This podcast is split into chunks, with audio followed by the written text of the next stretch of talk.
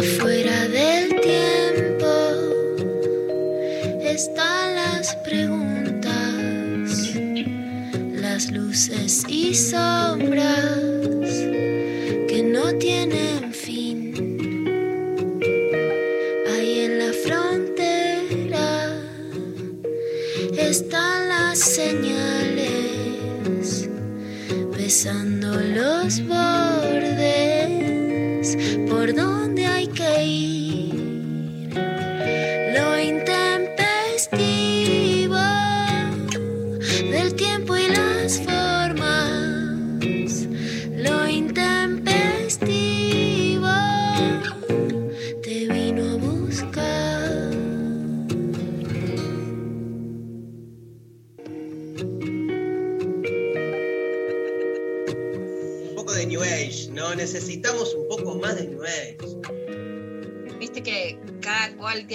paciencias y sus impaciencias, pero bueno, eh, yo tengo un cuerpo que me cuesta bastante, tengo como una anemia, me agito, qué sé yo, entonces la que funciona mal siempre soy yo, Em, hay mucho de sobreponerme, estoy acostumbrada. Tenés mayor resistencia, obvio. No sé si a todos ¿no? les pasa, pero a mí en esta pandemia mm, descubrí que mi cama es una enemiga, además de todo lo que simboliza eso por el colchón. Me contracturo, que es una cosa increíble, entonces me la paso así. Cuando miro por el costado no es que soy mujer mirando al sudeste, sino que hago como unos ejercicios todo el tiempo para descontracturarme. No sé si la gente está así como yo, dura, o eh, han soportado esto teniendo su cuerpo humano en perfectas condiciones. No, bueno, pero hoy le decimos a los oyentes, hablamos que costó porque habían problemas técnicos en la radio y finalmente pudimos dar, este, nada, se dio. Este, pero eh, en ese sentido me hizo acordar, porque lo que te pregunto tiene que ver también con un, razonamiento de los estoicos, ¿viste? Los estoicos decían, este, no hay que preocuparse por lo que no depende de vos. Entonces, hay un lugar donde la pandemia nos llevó puestos, Obviamente podríamos haber, no sé, militado por el medio ambiente 20 años atrás, y entonces este, que esto no haya explotado, pero de alguna manera uno es consciente que no depende de uno el- la explosión del coronavirus. Ahora, digo, este, cuestiones concretas, ¿viste? Que alguien se haya olvidado una llave o este, que no ande una consola, eso sí depende de uno. Entonces, a mí, las cosas que dependen de uno te colocan como en otro lado. En, en- en- en, digamos, en el grado de perturbación que te puede generar algo, más cuando hay, hay un lugar intermedio. Está lo que depende de vos y lo que no depende de vos, que es el- la disquisición que hacen los estoicos, pero hay un tercer lugar, que es lo que depende de otros cercanos. Por ejemplo, tu hijo se manda una cagada, ¿entendés? A vos Eso es peor, porque decís, ¡ah! ¿no? Esos otros cercanos con los que estás todo el tiempo y este, estás ahí diciendo, Ay, ¿qué hago? Bueno, nada, acá estamos.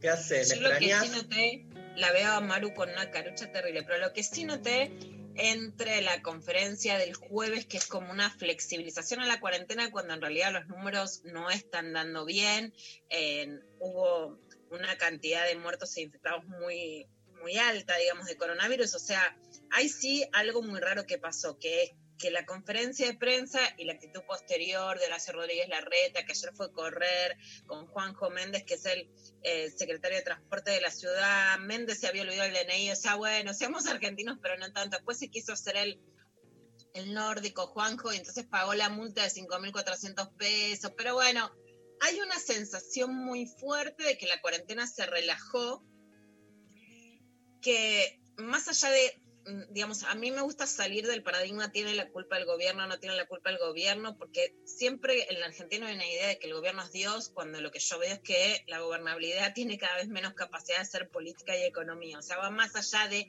el gobierno lo hizo bien o mal. Ahora, vivimos más de 100 días encerrados en relación a una pandemia que no decrecen sus efectos en la Argentina, que se flexibiliza con todo lo que la argentinidad al palo tiene de eso, ¿no? Precarización, exigencias, reglas muy poco claras en relación a las madres y a los padres que laburan desde las casas, una idea de que estuviste encerrado pero ahora tenés que volver sin que ni siquiera eso haya terminado, más allá de que están descritas las fases de cómo sería ese regreso.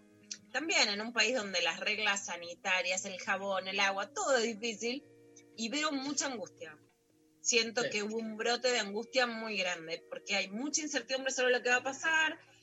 Vos llegás, empiezas esto en marzo, las vacaciones de invierno, o sea, tenés medio año encerrado, de repente te dicen que vas a salir, pero el problema por el que estabas encerrado no terminó y ahora tenés que volver a la vida.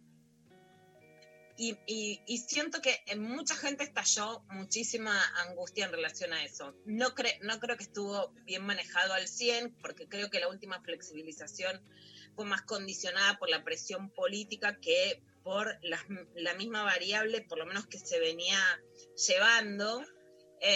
pero además me parece que hay que amortiguar esa idea, ¿viste? Estás medio año guardado, de repente es medio año como que vas a salir, pero encima sin que el problema por el que estuviste guardado se termine realmente, ¿no? Más allá de las posibilidades.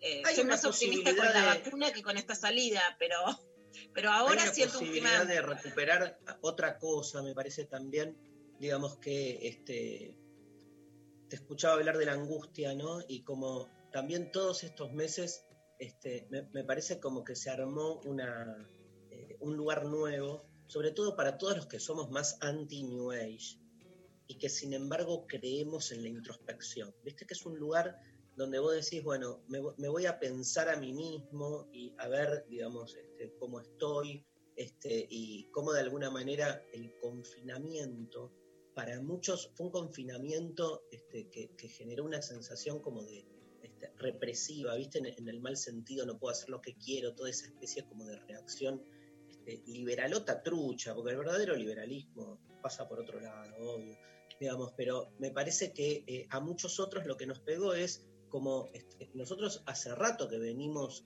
em, promoviendo la necesidad de un trabajo, vamos a llamarlo filosófico o existencial, que es de repensarnos desde un lugar distinto, sobre todo en una sociedad que te este, encolumna, ¿no? Te, como que te pone en, diferentes este, trazas de las que uno siente que no puede salirse, ¿no? Y, y como que el movimiento de introspección, que también tiene para mí que desmarcarse de lo que otros creen que es la introspección y te dicen, ¿no? Digo, el, problema del New Age es que te condiciona la introspección. Y la introspección es algo absolutamente libre, ¿no? No, no, no hay receta. Y, cada uno lo encuentra en lugares insólitos. Lo puedes encontrar un día viendo una película este, y te leíste dos mil millones de manuales de, acerca de cómo ser feliz o este, encontrarte con tus, este, no sé, este, tus contradicciones un día ves una escena pedorra de la película más pedorra del año y eso te, te limó, ¿visto? Te puso en algún lugar nuevo. A, mí me acaba de pasar con un, disco que volví a escuchar, es que, nada, que es nefasto, pero no importa, ni lo voy a nombrar, digo, por un montón de cosas y de repente me, nada, me, me colocó este, una canción en, un momento de mi adolescencia y me permitió volver sobre ciertos lugares. Digo, hay, hay, algo de eso este, que obviamente está bueno, pero estoy de acuerdo, eh, Lula, que hay, hay un problema con el tiempo. Es mucho tiempo y entonces este, es como que yo siento que algo se, se descolocó mal, o sea, también confío en los ciclos sociales, ¿no? En el sentido de que es obvio que este relajamiento genera entonces este, que mucha gente sale, se genera de nuevo como una, situación binaria, ¿no? De los que salen a defender este, la cuarentena así a, capa y espada y los que dicen listo, basta, ¿por qué no lo hicieron antes? Al final es lo mismo. Este, yo creo que nuestra tarea, la, la, obligación, por lo menos yo siento, mi tarea es la de como no ceder al binario, ¿no? Y decir, bueno, a ver, busquémosle una vuelta a esto, porque no, este, siempre desconfío de las posturas así, este, que te acomodan rápidamente, tipo, está todo bien, está todo mal. Eh, yo siento realmente que, la cuarentena no, había otra, en esa estoy 100% de acuerdo. Ahora, este, no, no negamos, nunca negamos, y menos ahora, este, todo lo que generó, digamos, a nivel negativo. No, eso por supuesto. Yo soy muy defensora de la cuarentena y creo que los números sanitarios con los que llega la Argentina, la, y, digamos, la cantidad de muertos que claramente se evitó, que hay que, bueno, ver las variables científicas, pero siguiendo la variable que sigue Martín Marreno, al día de hoy evitamos 14.000 muertos. La verdad es que estoy segura que eso vale Sí. la pena. Lo que sí soy muy negadora y no creo que esté bien manejado el, el discurso público, porque yo creo que los gobiernos son presos también de presiones políticas cuando se vuelven insostenibles. Obvio. Eh, pero sí no creo que esté bien manejado sostener una cuarentena tan larga y después decir que no pasó nada. Para mí una de las grandes funciones como del periodismo, de quienes tenemos discursos públicos, es la comprensión. Y creo que se ha desatado una crisis muy fuerte de angustia, porque por un lado es, querés salir, pero en realidad no es que vas a volver a tu vida. Y por otro lado, muchas personas también, yo estoy mucho más cerca de ese bando, también es no querer salir, no querer volver a hacer todo lo que hacías, que de hecho hasta el- esto, el Claro. cuerpo se tenga que adaptar, la calle, el vértigo, el mareo, el miedo. El Y ruido. frente- El ruido, sí, y frente a condiciones en las que cuando hablamos de la cultura argentina nos reímos o no, pero decimos, bueno, esto, en Laura Alonso, la, bueno, la, la ex diputada eh, la- y la ex titular de la Oficina Anticorrupción ponía como ejemplo a los países nórdicos.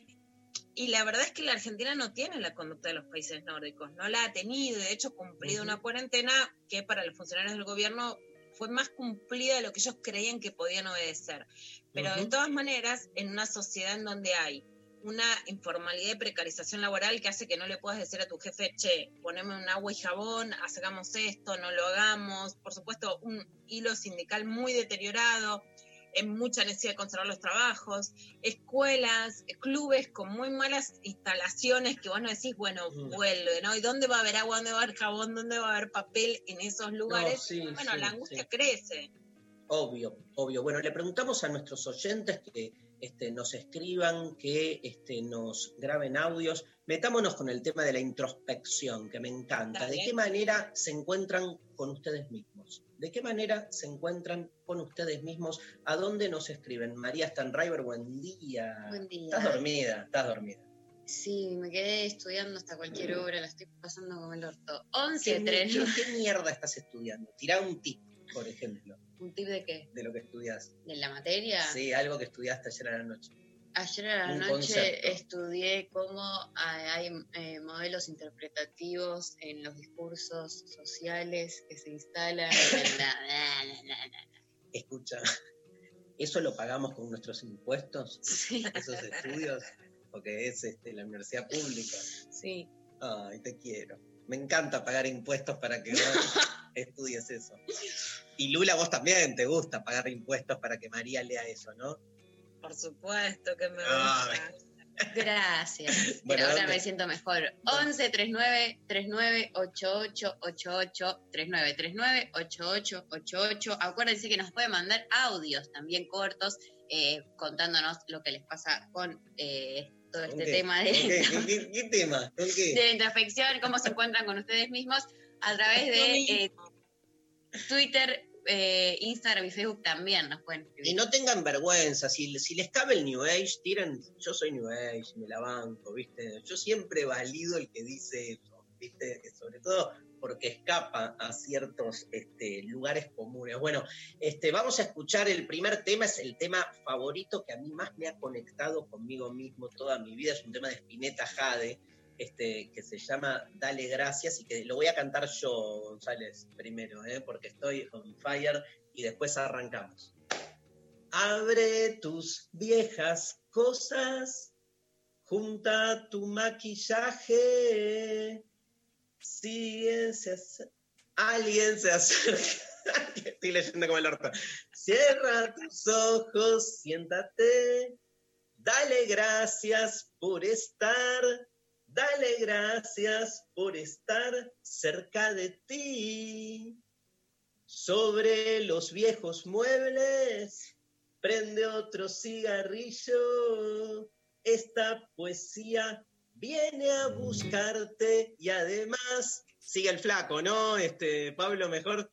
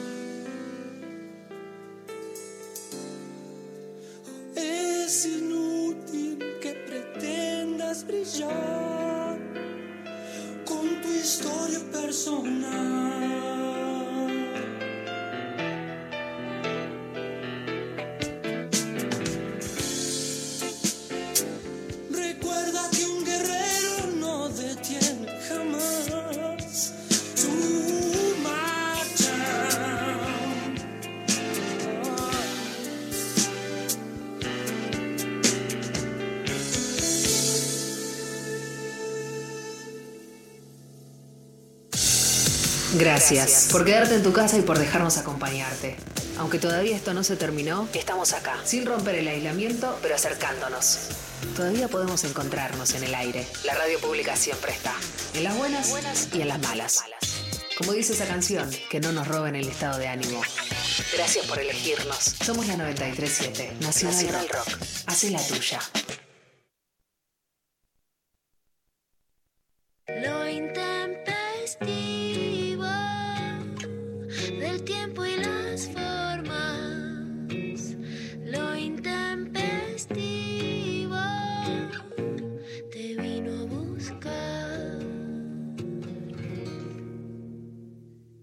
Bien, voy a pasar dos, dos gacetillas. Me encantan las gacetillas.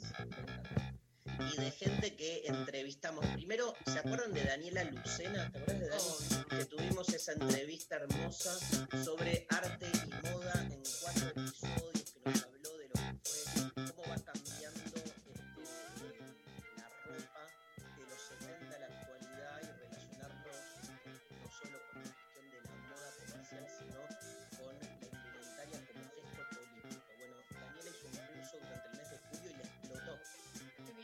entonces lo hace de nuevo en agosto, así que este, recuerden, se llama Arte y, Modo, y Moda en cuatro episodios.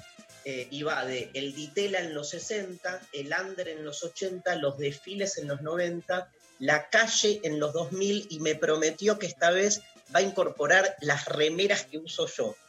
Que ella- eh, tal cual. Como ícono de moda, muy bien. es toda una manifestación política de, este, de la década esta, la del 10, no sé cómo mierda Sí, llamarla, hace- sí, la del 10. Una Este, remera así que diga. El, el título de, esa, clase tiene que ser una remera que diga. que diga. Y Sofi ahí las va a subir seguro a las redes, Arte y Moda en cuatro episodios, ahora se lo paso. Y este, nuestra amiga Sole Barruti empieza un curso en el Conex este, durante el mes de agosto, todos los miércoles. Este, va, el curso se llama, de, eh, el título de su primer libro, Mal Comidos, de Mal Comidos a Bien Comidos. Así es el título. Muy bueno. Y, a- y ayer, Dari, sin adelantar, porque después está bueno explayar en lo que significa ese anuncio, pero Sole eh, compartió una historia que después la vi compartida por mucha gente, por ejemplo, por Male Pichot, sobre el, el permiso que habría dado el canciller Felipe Sola para la cría de. eh, la cría de chanchos en de cerdos en la Argentina eh, para favorecer al mercado chino con una advertencia sobre las condiciones en que serían esos criaderos y el lugar en el que quedaría la Argentina ya no de granero, sino de puerquero del mundo en medio, eh, en medio de eh, algo realmente, de, condiciones de cría muy malas y de, condiciones que además han generado la zoonosis que generó esta pandemia y otras, una advertencia muy, muy fuerte la de Sole Barruti, que además en muchos lugares se puede no ver porque las críticas al gobierno pasan por otros intereses, pero no en contra de las corporaciones. no le dan, no le dan bola, ¿no? Ese, o sea, sigue siendo un tema. Ahí me hace acordar los inicios de esta segunda vuelta fuerte del feminismo, que al principio cuando fueron surgiendo, no sé si te pasa lo mismo, Lula, cuando fueron Sí, surgiendo la- las primeras voces, la reacción así del sentido común social fue, esto es una pelotudez, o sea, como minimizarlo, ¿no? Este, eh, ningunearlo. Mira, Dari, a mí me parece que hay algo central, que es, eh, hoy la política tiene menos poder porque tienen más poder las corporaciones económicas. Las críticas al poder político tienen que ver con intereses, pero no se toca al poder económico.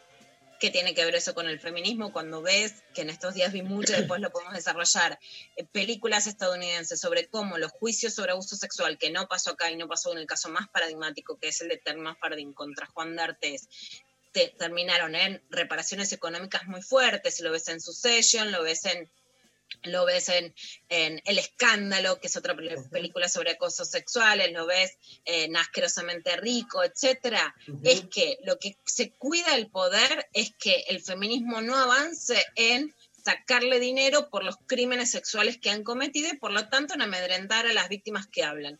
¿Qué pasa cuando se denuncia la forma de plantar soja, la forma de alimentación, la forma de criadero? Bueno, esas formas defienden el poder económico y no se habla. Excelente. Bueno, después vemos si preparamos algo sobre esta cuestión de, los chanchos chinos, ¿no? Creo que se terminó circulando con ese título, pero sí, eh, vi que explotó en las redes ayer.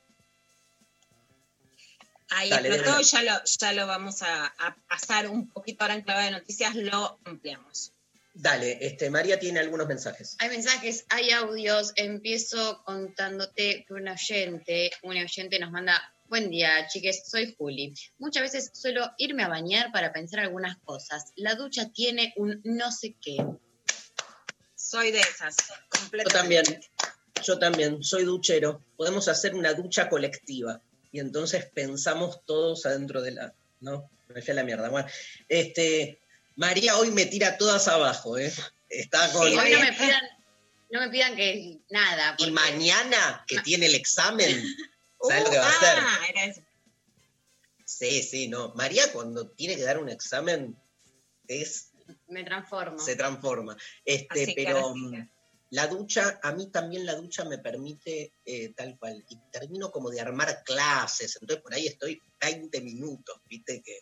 Es pero- lindo llorar también en la ducha. Ay, no. Porque, no, bueno, pensás cosas y llorás y, se, y, y no te das cuenta que es ducha, que es llanto, entonces está todo bien. Boluda, es el título de tu nuevo libro. Es ducha llanto, es de un colorante. Me gusta cuando Mari, eh, que Mari está así más refunfuñona y Daría está más protector. Me banco mucho eso. Vamos, entre la ducha y el llanto. Por María Stanway. Ay, Dios. Un curso, un curso que diga. Cuatro clases. Lo produce el Conex. Eh, bueno, otro mensaje.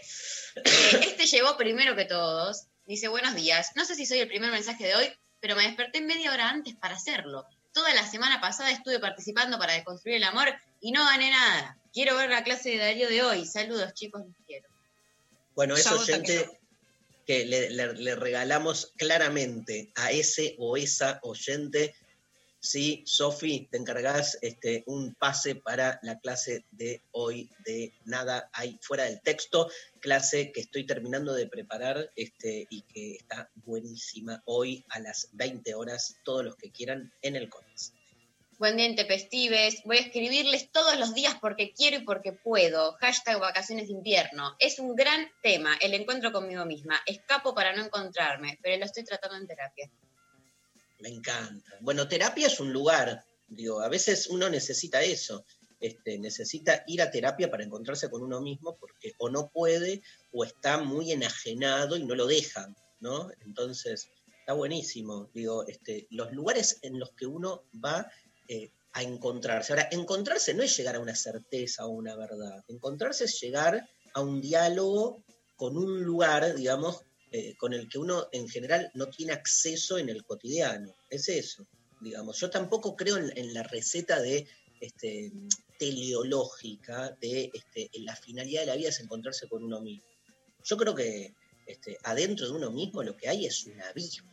Digo, lo que haces es tratar de encontrarle la vuelta medianamente a algo, pero hay una escucha que a veces está imposibilitada porque uno está muy aturdido. Esto que decías vos, Lula, de yo creo que hay, hay un lugar, como repito, hay un lugar, pero no importa, hay un lugar donde vos, pero vos como ejemplo de mucha gente, Lula, el no querer volver es haberte encontrado con una zona tuya con la que no podías este, encontrarte antes, ¿no? Y uno se encontró eh, con algo que no quiere después, eh, no, no quiero perder, ¿viste? Yo no quiero perder cierta tranquilidad, cierto silencio, este, eso, nada. Sí. Este, yo me, me- me reencontré con, con algo afectivo también, como más, más tranqui, ¿ves? este, eso, no, no, no quiero hablar Sí. más.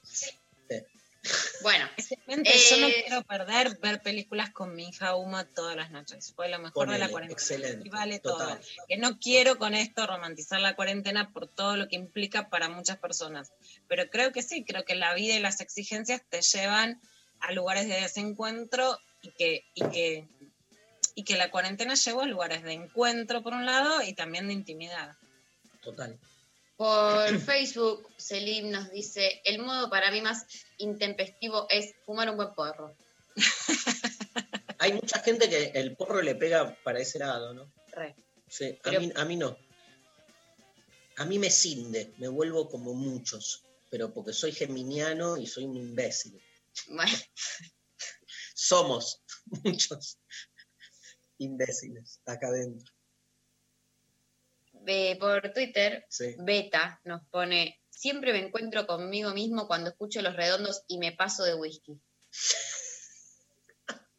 Va como en, en línea. No quiero decir nada, pero redondos más whisky, falta otra cosa ahí que no la nada. Es demasiado, sí. no llegamos Eh, a ese lugar. No, no, no, no, no. Eh, sí, lloro también, nos mandan por eh, WhatsApp y en la charla, y en Virtual Sex el fin de una charla que fue en la ducha, me encantó. Aprovecho para felicitarlo a Darío, excelente sus charlas en sex, estuvo muy bueno. Ay, gracias. Me dijeron que la haga en, en un baño de inmersión. Ni en pedo. no voy a estar en el, en el próximo sex, no voy a estar, ¿eh? Anticipo. Haces no- tu anuncio de no aparición. Sí, sí, me tomo unas vacaciones. Por ahí vuelvo más adelante, pero en el próximo no. Ok, hay audios. Hay audios. A ver, González. Buen día, gente. Bueno, la verdad que tuve un periodo ahí en el medio de la cuarentena pésimo. Por suerte hago mucho yoga y dije, bueno, basta, lo tomo como vacaciones en casa, me puse a hacer cosas, engordé, ahora me puse a bajar de peso con la gimnasia, no miro noticieros, solo los escucho a ustedes, que me ponen al día y de paso me dan mucha alegría.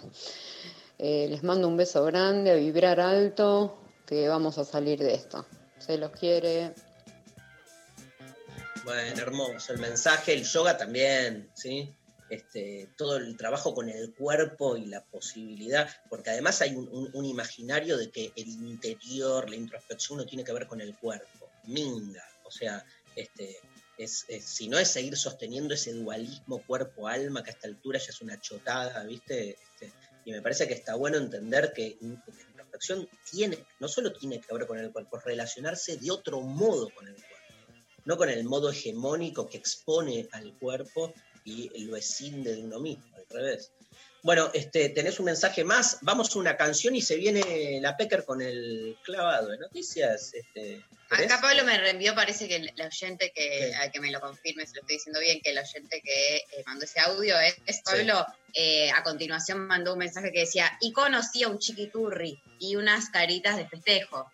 Así que, eh, aplausos, total. Mucha introspección, mucho yoga y lo único que importa es el chiquiturri. O sea, Bueno, por supuesto. obvio, Por supuesto, nuestra introspección es con chiquiturris adentro. La introspección que queremos. Me metí para adentro y encontré, uy, mirá, un chiquiturri, Muy- no lo, no lo había visto. Es una introspección profunda. No, no, nuestra, es nuestra introspección no es. Bueno, preparando lo que se viene en el clavo de noticias de Luciana Pecker, vamos a escuchar a un autor y cantante que a mí me encanta, un español que se llama Pedro Guerra, ¿sí? Pedro Guerra, un genio, canciones como Deseo, canciones, este, bueno, este, hay, hay otras más conocidas, incluso que no me las acuerdo ahora. Eh, ¿Cómo se llama la que cantaba en? Contamíname. La, na, na, na. Es de Pedro Guerra. Pero si hay una canción que me encanta de Pedro Guerra, se llama Contra el Poder y es fascinante la vuelta que le da a un tema tan fascinante que es la del poder. Lo escuchamos.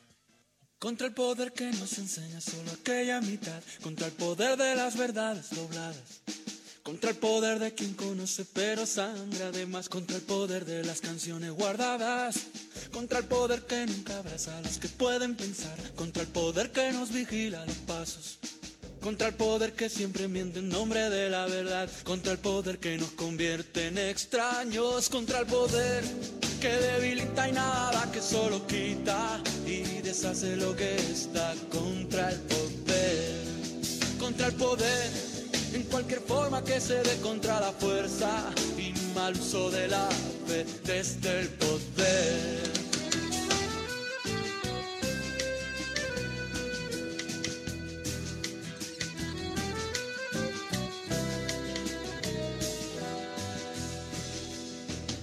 Poder que abre una zanja entre el amor y el placer, emparentando el bienestar y la herida.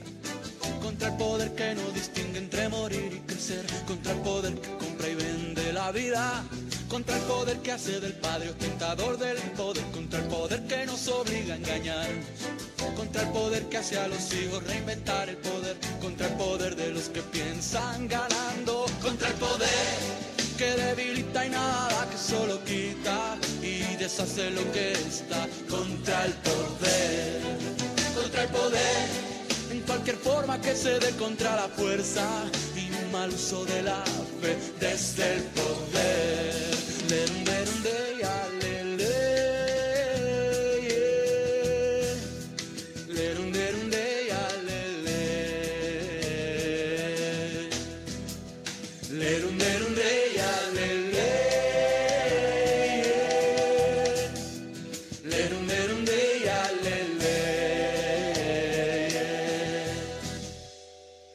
El poder que no descansa y se detiene a beber junto a las fuentes del sabor y el deseo.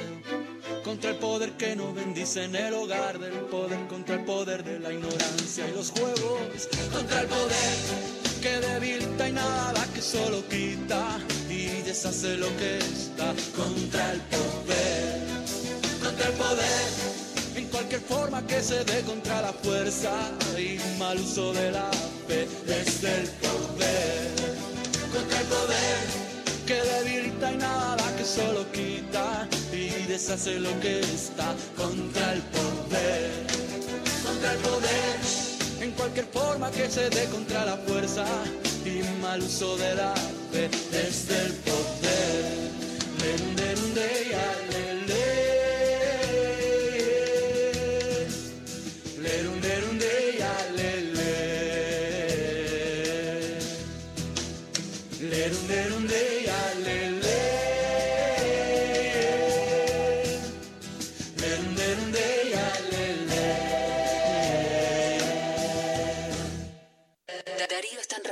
Luciana Pecker, María Stanraiver. Lo intempestivo. De 11 a 13. En 93.7. Nacional Rock. Bueno, arrancamos con el clavo de noticias de hoy con Luciana Pecker. Arrancamos con el clavado de noticias. Una buena noticia que anunció ayer Axel Kisilov, el gobernador de la provincia de Buenos Aires, junto con Estela Díaz, la ministra de las Mujeres, Género y Diversidad de la provincia de Buenos Aires. Es un programa que está destinado a comunidades sin violencia y va a destinar un fondo de 500 millones de pesos para tres líneas de trabajo. Una, darle guita a las municipalidades, a las localidades para que puedan en afianzar los programas contra la violencia. Van a ayudar a los hogares de protección integral, los refugios, que en una situación como esta de confinamiento son muy importantes para que las mujeres se puedan ir de la casa. También a las casas abiertas, o sea, los lugares que pueden ser más parecidos a una casa de día, que están abiertas, pueden ir las mujeres, pero irse a dormir a otro lugar. Algo que me importa mucho, que venimos pidiendo, pero que nunca se concretó de manera institucional en la Argentina, que es también la atención a los varones que ejercen violencia machista. Yo creo mucho, eh, Dari, vos lo sabés, en que el problema de la violencia no se va a revertir sin hablar, sin tratar, sin buscar soluciones que no sean ni paredón ni impunidad para los varones. Y este programa lo va a ejercer directamente y también ayudar para que tengan laburo en las mujeres que necesitan salir de las violencias y la promoción de la autonomía de personas que Escuchamos lo que decía Estela Díaz en este anuncio. Presentamos hoy junto al gobernador Axel Kisilov y la vicegobernadora Verónica Magario el programa Comunidades sin Violencias con el objetivo de fortalecer la atención de violencia y la perspectiva de género en los municipios un programa que tiene tres líneas de trabajo que van a adecuarse y acordarse con cada una de las localidades de acuerdo a sus necesidades, al propio desarrollo que los municipios tengan en sus lugares. Queremos fortalecer políticas que sean sostenidas en el tiempo, que den respuestas eh, de manera permanente a eh, la instalación de dispositivos de atención, de contención del camino, tanto en el proceso de la violencia como en la salida de la violencia. Esta es la iniciativa que presentamos y esperamos fortalecer con esto las políticas que en la provincia eh, trabajan para vivir una sociedad sin discriminaciones y sin violencia. Bueno, por un lado, esto es muy importante y vamos a escuchar también, por otra parte, al viceministro de Salud de la provincia de Buenos Aires, que es Nicolás Kreplak, sobre un tema al que estuve escribiendo y como les decía ayer, que es muy importante. Las embarazadas no fueron especialmente un grupo de riesgo en la pandemia del coronavirus en todo el mundo. Eso no quita que en la Argentina hay más de 800 embarazadas diagnosticadas con COVID. Murió una sola mujer no embarazada, sino después de una cesárea. Es importante que también incluso para los discursos símil Bolsonaro le dieron incluso hidroxicloroquina, que es lo que dice Bolsonaro, yo soy la prueba viviente de que esto sirve. Bueno, no para todas. Era una mujer que tenía eclampsia de 44 años que estuvo internada en Merlo, pero también de más allá de los casos puntuales y de proteger y que en la ciudad de Buenos Aires fueron básicamente mujeres en barrios populares, las embarazadas con COVID, entender sí y desgranar ahora, antes de que todo se evapore en este mundo en el que todo pasa y la gente dice cualquier cosa sin ninguna argumentación que lo sostenga, que eh, los antiderechos, si decían proteger la vida y la vida de las embarazadas, de los no nacidos, tendrían que haberlo hecho ahora y que esta cuarentena sirvió, sí, también para proteger a embarazadas en medio de una situación que también las afecta. Escuchamos lo que dice Nicolás Kreplek. En la provincia de Buenos Aires tenemos 334 embarazadas eh, positivas para COVID, que es el 45% de las embarazadas positivas del total del país pero estas pacientes nos han mostrado un comportamiento diferente del resto de las mujeres embarazadas. El sistema de cuidado, de aislamiento, la reducción de la cantidad de, contagios sobre el posible que podría haber tenido esta pandemia hasta este momento, hacen que los casos que hemos tenido hayan sido bien cuidados, bien estudiados, bien controlados y que no tengamos grandes complicaciones.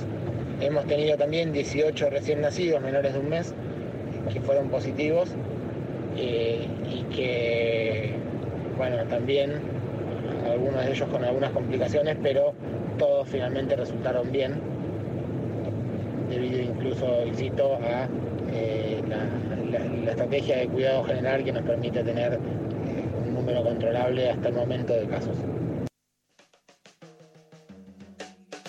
Bueno, Gary, esto que dice de los recién nacidos también es sustancial. Eh, primero, porque no ha fallecido ningún recién nacido en la Argentina.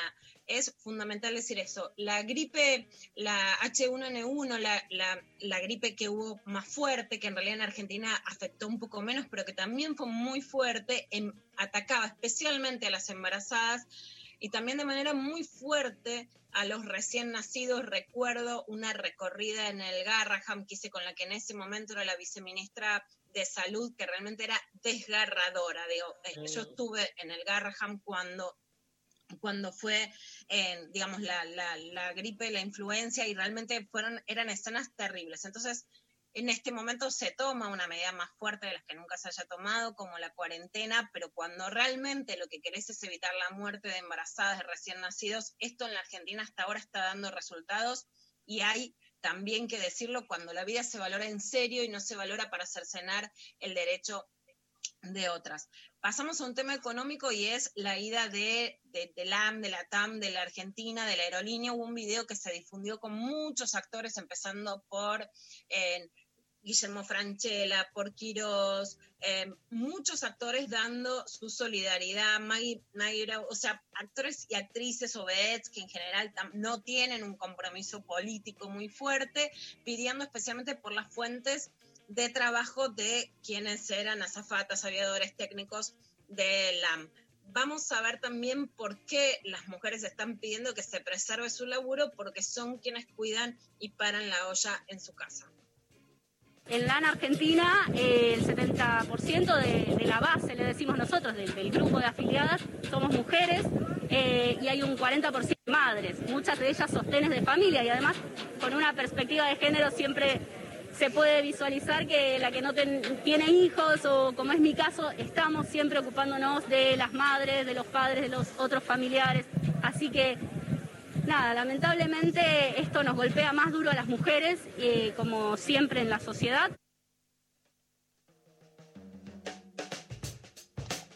Bueno, por supuesto, esto es lo que pasa. La verdad es que cuando se habla de dirigentes gremiales, ayer te contaba que Vilma Ibarra con Cecilia Todesca, junto con, con otros funcionarios del gobierno como Matías Culfa, se reunieron ayer en un almuerzo con la CGT, salvo Noé Ruiz del gremio de modelos, la representación sindical, la representación, no quiere decir la participación, la representación sindical eh, desconoce absolutamente, digamos, este nivel de incidencia en las mujeres y por lo tanto de sus problemáticas, pero es uno de los temas a los que va a tener que enfrentar el gobierno. Por otro lado, vamos a escuchar estos cálculos que hace una estadística interesante que tuitea mucho Martín Barrio Nuevo. Les contábamos la semana pasada que es senador provincial de Corrientes, que es contador y llevó distintas estadísticas que me parecen centrales para poder situar lo que pasa en la Argentina, lo que se logró, lo que falta y lo que podría haber pasado, que siempre es un terreno de borrador y de hipótesis, pero que me parece que es importante entender porque en diversas cosas, cuando ayer también les contaba que Mercedes de Alessandro es vocera de un estudio que se hizo en el gobierno que si no se implementaba el IFE, este ingreso federal de emergencia, podrían haber crecido de hasta 2 millones y medio o 4 millones y medio de nuevos pobres e indigentes, lo que estamos hablando es cierto, no es una política que avanza, que genera más igualdad, que genera más distribución de la riqueza, que genera más progreso. Estamos hablando de una política que lo que pone es un colchón. O sea, no estamos yendo en términos futbolísticos y billardistas al ataque, estamos yendo a la defensa. Ahora, ¿qué hubiera pasado si no teníamos esa defensa? Hay que hacerse esa pregunta y para mí un colchón no es poco en una política mundial que justamente está sacando el colchón de los que menos tienen. Esto dice Martín Barrio Nuevo. La situación de Brasil, eh, bueno, es, eh, pongámoslo en contexto, es la principal potencia latinoamericana, es uno de los, es uno de los países integrantes del BRICS del G8, entonces evidentemente todo lo que pasa en Brasil y en América Latina tiene un fuerte impacto. ¿no? Eh, desde el punto de vista del avance del coronavirus, está, la, situación se, tiende a estar descontrolada fundamentalmente porque también se duda de que se estén contabilizando adecuadamente todos los fallecidos. Aún así, con la curva actual de Brasil, en la Argentina tendríamos alrededor de 16.000 muertos eh, eh, en, esta semana, con lo cual la, realidad es que las medidas que, hemos tomado han, significado eh, salvar muchas vidas y en Brasil, sin embargo, la caída económica también va a, ser, va a ser muy dura, ¿no? porque cuando avanza tanto el virus, la gente, a la gente no le hace falta que le ordenen quedarse en su casa, sino que efectivamente lo hace, ¿no? Bueno, recordemos que en Brasil ya se llegaron a los 80.000 muertos. Es una cifra altísima. La Argentina tiene hoy 2.400 muertos. A mí me preocupa que esta flexibilización de la cuarentena si no es excesiva, se tome como que el problema no está y el problema sigue, pero en Brasil hay ya 80.000 muertos, la Argentina tendría 16.000 muertos según la curva, si hubiera seguido la curva de Brasil distribuida por la tasa de población. Hubo una marcha de evangélicos a favor de Bolsonaro el fin de semana porque hay quienes le advirtieron a Bolsonaro que podría ir por genocidio ante su actitud frente a la pandemia ser juzgado al Tribunal Penal Internacional de La Haya como lo fueron crímenes sexuales durante la guerra de la ex Yugoslavia u otros delitos internacionales y otro miembro del gabinete de Bolsonaro también es positivo de coronavirus. Bueno, hablábamos al principio del programa de esto que denunció Sole Berruti sobre la firma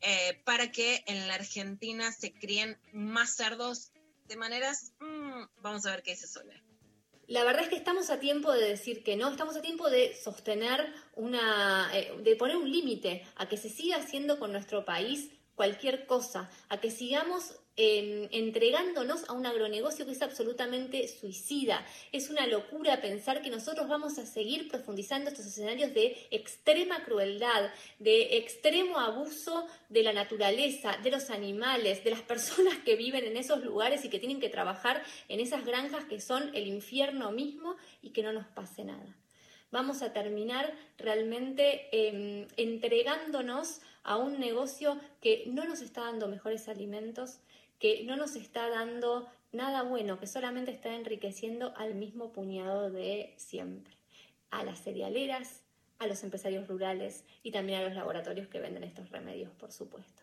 Estamos a tiempo de decir que no, estamos a tiempo de hacer correr la voz y de, poner un límite de esos que no ponemos nunca, para que después no sea demasiado tarde, porque ya vemos lo que pasa, estamos realmente todos viendo lo que pasa cuando, estamos, cuando tiramos demasiado la cuerda. Bueno, esto decía Soledad Barruti del granero del mundo al puerquero del mundo. Es mucho más difícil que quienes critican al gobierno cuenten este tipo de cosas y tiene que ver claramente con la pauta publicitaria de sectores del campo, de la industria farmacéutica, etcétera. Lo pueden leer en la revista Abocado, seguramente lo pueden escuchar en el curso del Conex de Malcomidos a Bien Comidos, en el Instagram de Soledad Barruti, para seguir como sigue este, este tema. Buenísimo. ¿Algo más? Y si querés te cuento la última, que es una nota que me parece interesante, porque se habla en todos lados de la pelea de Cristina Fernández y Alberto Fernández. No se sabe qué es cierto, qué no, porque, viste, depende de qué medio pones. Es muy difícil hoy en la Argentina decir quién le creo, quién tiene buena información, que no pasa nada, que pasa de todo. Bueno, hay una nota que me gustó de Mariana Verón en la revista Antibia que cuenta algunas cosas y dice que alguien cercano a Cristina Fernández de Kirchner dice que son como los Pimpinela. Vamos a ponernos a tono para contar un poquito. Olvida mi nombre, mi cara, mi casa y pega la vuelta. Jamás te pude comprender. Olvida mis ojos, mis manos, mis labios que no te desean. Estás mintiendo, ya lo sé. Olvida que existo, que me conociste y no te sorprendas. Olvídate todo, que tú para eso tienes experiencia.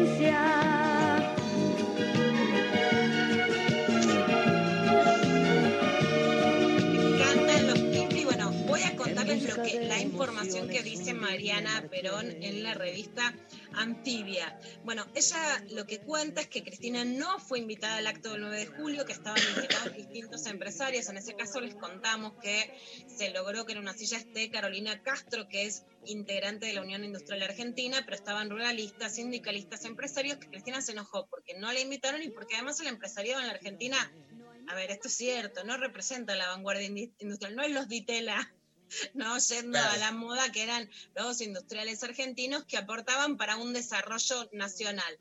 Y Alberto tiene esa mirada de querer que atrás en los actos lo acompañe un modelo productivo. Según eso, Cristina, se, según lo que dice la nota, Cristina se enojó y después hablaron por teléfono durante la semana. Hay todo un tema en torno a la propuesta de reforma judicial que Alberto anunció ya en la nota de página 12 que va a presentar y distintas hipótesis según qué lugar leas. Vamos a tener una súper entrevistada para preguntarle por este tema que es Graciana Peñasport. Sí, mañana de frente manteca le preguntamos, obvio. Le preguntamos de todo esto y muchas hipótesis que ahí la verdad hay que ver quién dice qué y a quién le crees qué sobre las causas judiciales de Cristina y sobre las distintas posiciones en relación a la reforma judicial. Pero un dato sí interesante de la nota de Mariana Verón es que eh, ella cuenta que lo que piensa Cristina es que si la derecha vuelve a ganar no hay ningún proyecto posible y lo que dicen es, no hay 2023 para Cristina, para Máximo o para Axel sin 2021 para el gobierno.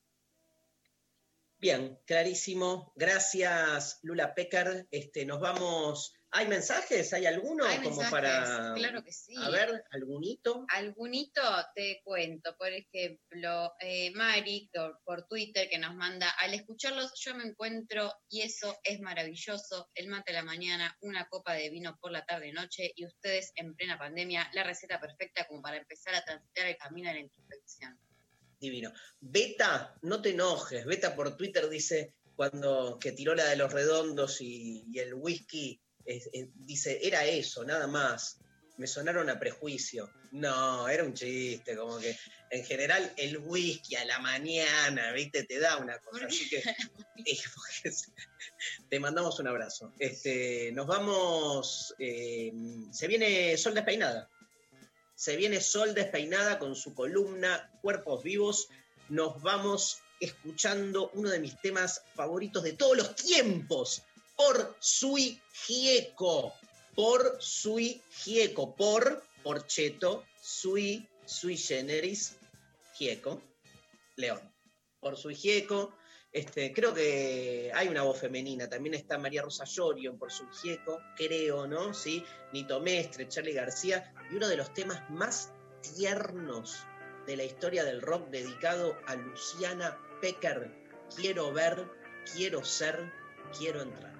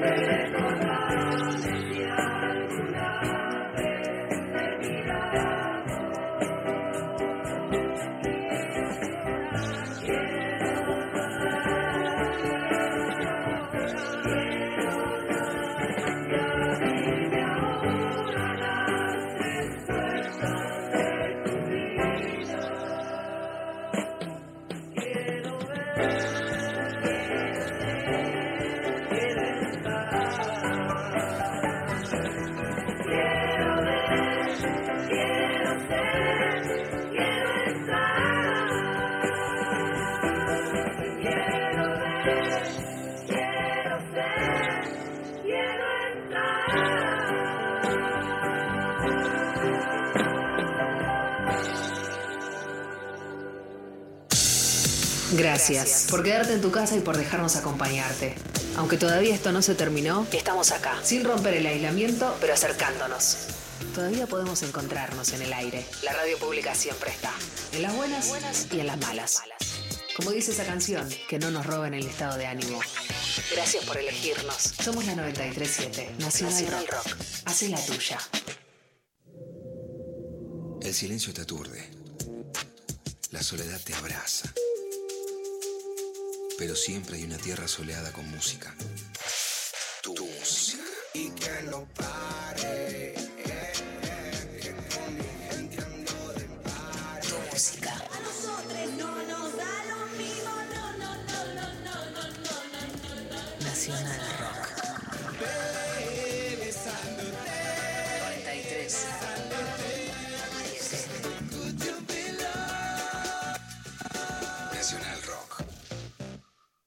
11 a 13. Lo intempestivo. Nacional Rock.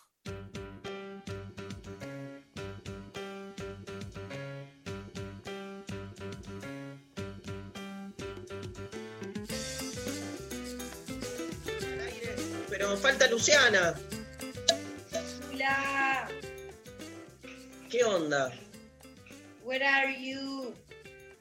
Bueno, avísenle a Luciana que venga, porfa. Señoras, señores, con ustedes, Sol despeinada. Se aplaude a ella misma, señora, por favor. Acá Bueno, ¿cómo nos están? aplaudimos. Está perfecto. ¿Cómo, perdón? No, que acá nos aplaudimos a nosotros mismos. Bueno, me parece muy bien. Eso, eso es un pie excelente. Gracias, María, por ese pie para hablar De de, amor propio. Me parece brillante. Te agradezco mucho. ahí llegó el ¿Qué Lu, ahí llegó el. Tanto tiempo. Eh, bien, extrañaba mucho, extrañaba mucho este espacio, más extraño eh, la radio, obviamente, pero bueno, ya, ya tocará, tocará estar ahí y mientras tanto nos tocará vernos. eh, a no, pero de la- no, la no volvemos. No volvemos en la radio. Ah, ah, bueno, bueno. Eh, bueno, está bien. Lo- eh, bueno. Ah. bueno, bueno. Casi lloro. Bueno, ya que yo creo Cuando todo. estás dormida es muy fácil desestructurarte. Muy fácil. Estoy- decí lo que dijiste. Decí lo que dijiste fuera del aire, decía. No, no puedo, no puedo, no puedo, no puedo. Es tremendo, no puedo. No sé si puedo decirlo. Dije, dije, No, dije. no, no, no. no, lo, no, no lo digo. Bueno, muy bien. Bueno, muy bien. Bueno, eh, hoy vengo a traer un temita a este gran programa que es eh, Cuerpos y Amor Propio. Digo, esta semana, eh, no sé qué día exactamente, pero esta semana eh, hubo una polémica por la publicación de Oriana Sabatini relacionada a su cuerpo y estas cuestiones, ¿no? Bueno, y se armó todo un debate, ¿no? Se armó el debate que fácilmente, eh, eh, digamos, cae en, entre la guerra entre gordas y flacas, digámoslo así, porque cae en una especie de guerra bizarra entre gordas y flacas y a veces me pasaba de, de que sentía que los análisis no iban mucho más allá de eso, digamos, ¿no? Entonces siento que por ahí se queda un poco corto en ese sentido y por ahí no podemos ahondar y profundizar un poquito más. Bueno, eh, lo primero que me gustaría charlar es analicemos el imperativo del amate, querete, valorate. Eh, Me pasó muchas veces de tener crisis eh, con, con, no sé, con mi cuerpo con, o con algún problema de mi vida en general y recibir la orden, no, no, pero vos te tenés que amar, no, pero vos te tenés que querer, no, pero bueno. Y en eso no solo cae el imperativo y la orden, que es bastante, bastante choto, digámoslo, sino que además cae la responsabilidad, ¿no? Digo, si yo pienso mal sobre mi cuerpo es culpa mía porque yo no, no tomo la decisión, como, como si amar Claro. a alguien o querer a alguien fuera una decisión. Yo no me levanto y digo, bueno, hoy voy a amar a esa persona que va caminando por ahí. No es que vos un día Sí, decís, sí. hoy voy a querer a mi amiga. Eso es algo que te sucede, es un proceso y Se- es algo que se, se- va aprendiendo. Perdón. se me arman, no, eh, perdón yo que interrumpo, se, se me arman, se me arman dos cosas ahí. Por un lado, el voluntarismo, esa especie de creencia que uno con la voluntad lo puede todo, y segundo, ese lugar tan este, como inamovible, inamovible del, individuo, del individuo, como que es algo que decido por mí mismo. O sea, hay una doble cosa chota ahí, que es pensar que uno puede todo con uno mismo y que uno puede todo aparte, ¿no? Como que con la voluntad alcanza. Sí, como si con la voluntad la gente entrara en las butacas de- de- de- del, del colectivo. Increíble, Sí, con, con la voluntad yo no, no me visto. Con la voluntad no, no entro en, la butaca de un avión. Entonces, o con el amor propio no, no, no, no, no, no me dejan entrar un boliche. Digo, a eso voy, ¿no? Como que no alcanza con el amor propio. Eh, y además esto, ¿no? Que está en, en el imperativo también se piensa como que el amor propio no solamente que es algo como que uno es una decisión, sino como que es algo con lo que uno nace naturalmente, ¿no? Como que uno ya nace y se ama, ¿no? Como, como si fuera tu páncreas, ¿no? Como si fuera tu hígado. Vos nacés y ya lo tenés y tu hígado funciona bien sin que vos tengas que haber aprendido a usarlo. Digo, nadie aprende a usar su hígado, el hígado nacés y funciona solo y funciona bien, eh, a veces. Y la- eh, piensan que el, el- el- el autoestima o ese amor propio pasa lo mismo, ¿no? Como que vos nacés y es algo intuitivo, ¿no? Bueno, yo me amo, me quiero, como si no fuera una conducta que se aprende, ¿no? Como si no fuera algo que uno aprende. Y así como aprendemos a amarnos o aprendemos a amar a la gente en general, o a las personas, o a las cosas, o lo que sea, o a las pasiones en general, también uno aprende a odiarse, ¿no? También uno, uno aprendió conductas eh, también de, de cómo nos describen, ¿no? Yo siempre doy el ejemplo en estos casos en los que yo digo, bueno, yo con lo que uno se identifica, ¿no? Yo, yo me identifico con Sol porque toda la vida me dijeron Sol. Nadie, yo no firmé un contrato cuando era, cuando era un bebé y dije, bueno, mi nombre va a ser Sol y ya acá lo asumimos y lo aceptamos. Digo, a- a- desde pequeña me decían Sol, Sol, Sol, Sol, Sol, hasta que algún día lo asumí como una identidad. Bueno, lo mismo pasa también con todas las cosas que nos dicen. Si a niños y a niñas más allá del bullying, digo, ¿no? Pero la gente que los cría o las cría está todo el tiempo diciéndole, no, pero vos sos gordito, no, porque vos sos gordita, no, pero mirá qué gorda que estás, ay, pero mirá qué chancha, mirá qué vaca, o lo que sea, hablando específicamente del sobrepeso, eh, eso forma parte de su identidad. Entonces, el pedirle a alguien, no, pero amate, querete, vos no sos gorda, no sos esto, no sos lo otro, también uno está Claro. como, como atentando contra la identidad de esa persona que construyó durante toda su vida y que de pronto se dio cuenta de que quizás no coincide con esa identidad, quiere tirarlo abajo porque le genera una angustia y de pronto se encuentra con que la persona que te está queriendo ayudar te está diciendo no, pero vos no sos lo que sos.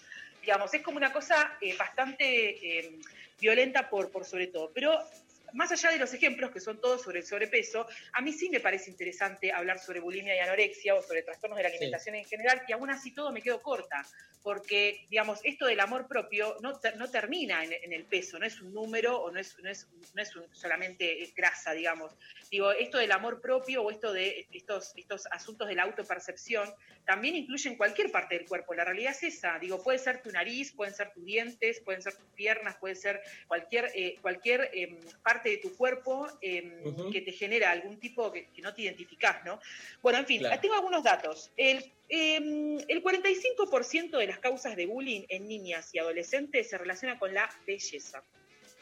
Es un Tremendo. montón, y, yo, y aún así todo creo que se queda corto ese número. Eso es un dato sacado de Bullying Sin Fronteras. Según la Asociación de Lucha contra Bullying y Anorexia, el 30% de los adolescentes porteños tiene algún tipo de trastorno de la alimentación. Y también creo que se queda corto.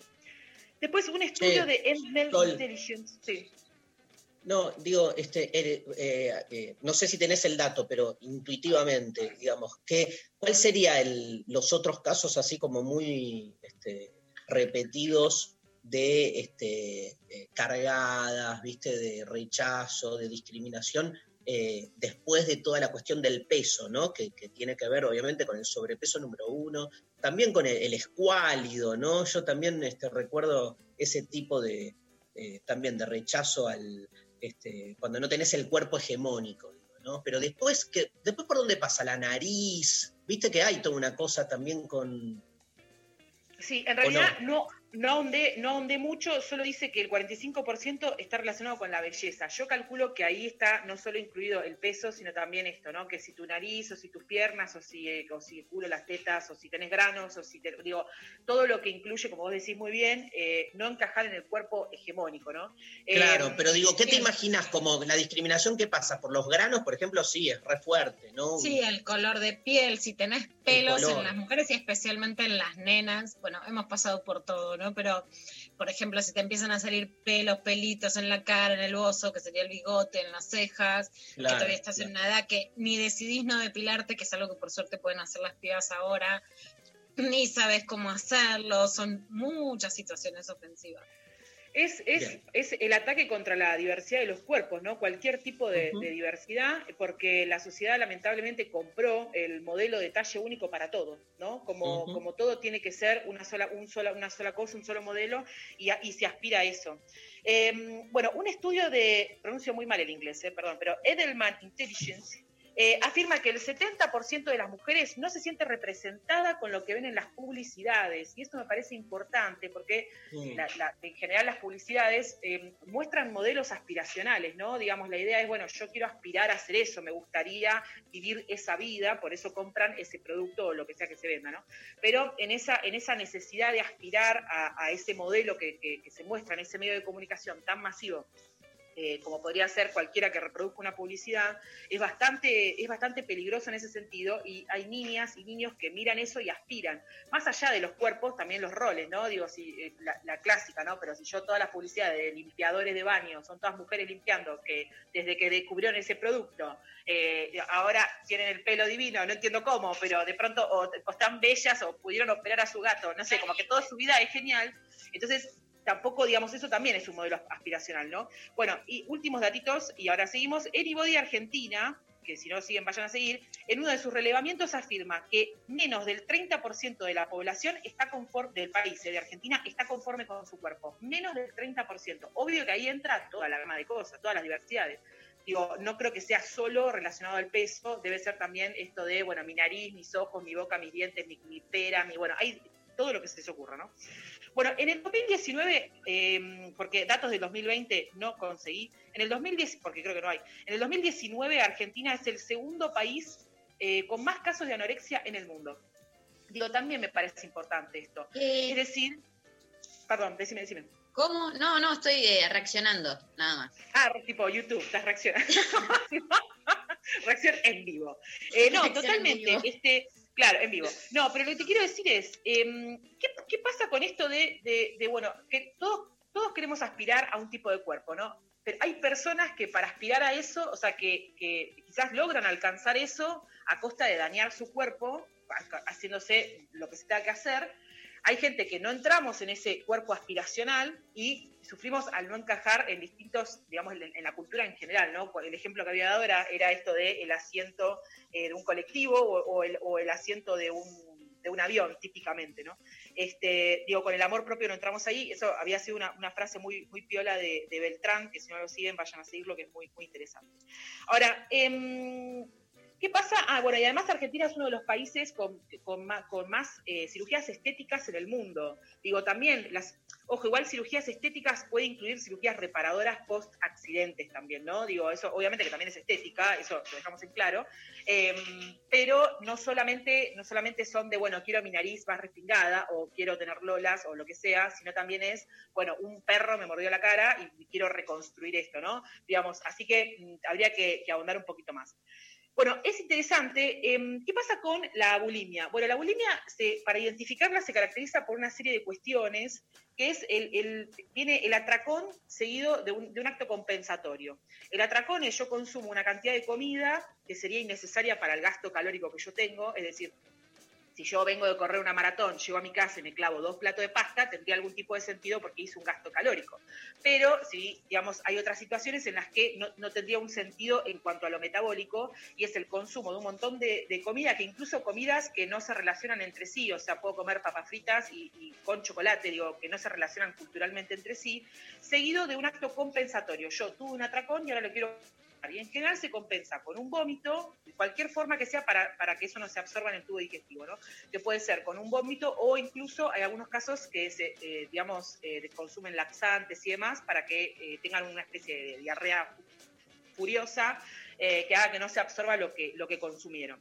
Es importante esto, este detalle que voy a contar ahora, porque en general siempre se acompaña de culpa.